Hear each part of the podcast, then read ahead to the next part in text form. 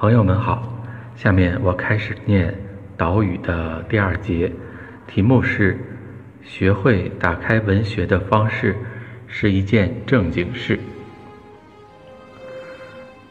我是文学专业里面的一位研究者，之前在广州的中山大学中文系任教，现在是北京的中国人民大学文学院的教师。这本书。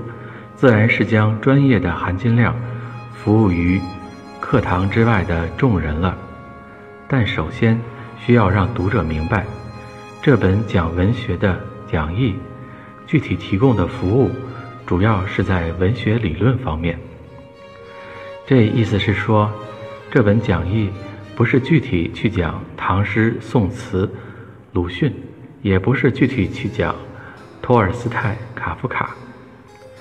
讲唐诗宋词是古代文学教研室教师的活儿，讲鲁迅、沈从文、莫言是现当代文学教研室的事儿，讲托尔斯泰、卡夫卡是外国文学教研室的事儿。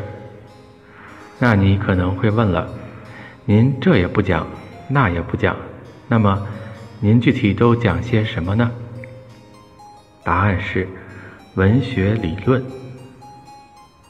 文学理论是对文学自身的认识的一门学问，在国内归文艺学或文学理论教研室来讲。如果对文学本身是怎么回事儿懂得比较多了，那么当你面对唐诗宋词、鲁迅、沈从文、托尔斯泰。卡夫卡的时候，就能够更加靠谱的打开。这就如同，当你对男人、女人整体上有所了解之后，谈恋爱的时候，面对具体的一个男人或女人，会更能够成功的打开一般。事实上，当您试图打开一个具体男人，或女人的心扉的时候，您必然也会想到“男人是什么”或“女人是什么”这样的问题，对不对？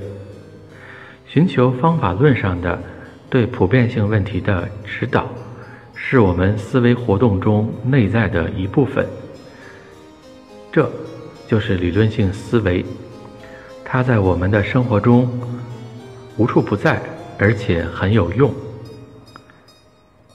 前面还说了，这本书讲的是文学解读，是以文本细读 （close reading） 为主要特征的文学解读。这本书的书稿原来的题目叫《文学解读讲义》，意思是说，解读不是为了学习文学理论本身，而是落实于更好的打开具体的作品。就如同了解男人或了解了女人，是为了打开具体的某一个男人或某一个女人的，对不对？所以说，这既是一本文学理论书，又是一本十分独特的理论书。如果不用男人和女人的比方了，也可以用一个比较老套的比方。树木和森林的关系，从唐诗或宋词这一两棵树木上，满足不了你看清所谓文苑这一座大森林的愿望。而关于森林的地形图和导游手册，这就好比理论，也不能让你对森林有深入的了解。怎么办？就要既见树木，又见森林。就如同这本书，既让你去深入的文本细读，又要让这种分析来说明文学当中的一些大问题，呃，超越了具体作品而直达文学本身的大问题。你自然会问，作者您说的这一套解读的道理，在学理上靠谱吗？在有关文学理论的学术话语中，这大抵是到底是处于一个怎样的大致坐标上呢？好，下面我就来简要的说说这件事儿。首先要强调说，我们在这里所说的解读或打开文学，不是在追求追寻作者的原意。打个比方，作者写完作品摆在了我们的面前，可以说，对于作者来说，就如同在香港的电影里面，赌博的赌家在赌场下了赌注之后，发牌员会说“庄家离手”，就跟这个就跟他没有关系了。有一句话说：“一千个读者心目中有一千个哈姆雷特”，这意思是说。读者很重要，在读者心目中，再创造出了一千个人物形象，比作者心目中的人物形象还要丰富多了，不是吗？解读之事说到底，绝不是去还原作者的圣旨，也不是选择一位权威的批评家，然后站在他的身后。成为无关紧要的一个零，而是充分发挥读者的主体作用，为作品有效地生成新的意义。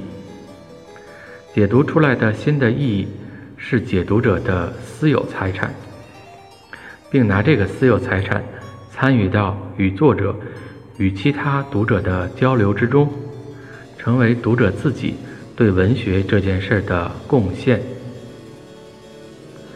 在中文系或文学院学过一点文学理论，或文学概论，或文学原理这样课程的学生，都知道美国文学理论家 M.H. 埃布拉姆斯在他的《静与灯：浪漫主义文论及批评传统》这一本书中提出的文学四要素的说法。简而言之，这四要素就是作者、作品。世界读者，他们的互动构成了作为文学活动的整体的文学系统。围绕着这四个要素，森罗万象，涵盖并得以生发了阐述文学问题的理论话语方方面面。本书作者认同埃布拉姆斯的这个理论话语框架。那么，我们这本书里面锁定的解读问题，与四要素里面的读者方面最为相关。四要素很深奥吗？并不。下面先把四个要素各自所起的重要作用，都通俗的串讲一下。作者好理解，是生育出作品的母亲。是文学生产的法人代表、责任人。围绕作者是怎样的人，产生了怎样的作用，那么所带来的庞杂的理论思考，大致可以叫做创作论，就是关于作者如何创作的研究。比如说，文学作品何以从一个人的脑子里面产生出来，并变成文字的？这里面的步骤和机制能否说得清楚？作者的心理成长、三观、啊经历以及外在世界的存在，包括社会、历史、政治、经济、文化、出版、消费等，如何作用于他的脑子，变成了他写出来的与别人不一样的文字风格呢？而读者的接受这一客观存在。是否制约着作者的创作过程？就好比网络读者的回帖，是不是影响着网络作家下一次的更新？作品就是行之于文之后的那个文本产品。从作品角度考虑问题的时候，就不能老想着作者本来要告诉我们什么。作品就是作品，从某种意义上说，已经摆脱了作者的管辖权，传递到读者手里了。相关的文学思考大致可以叫做作品形式论，包括作品里面有怎样的结构层次，题材如何，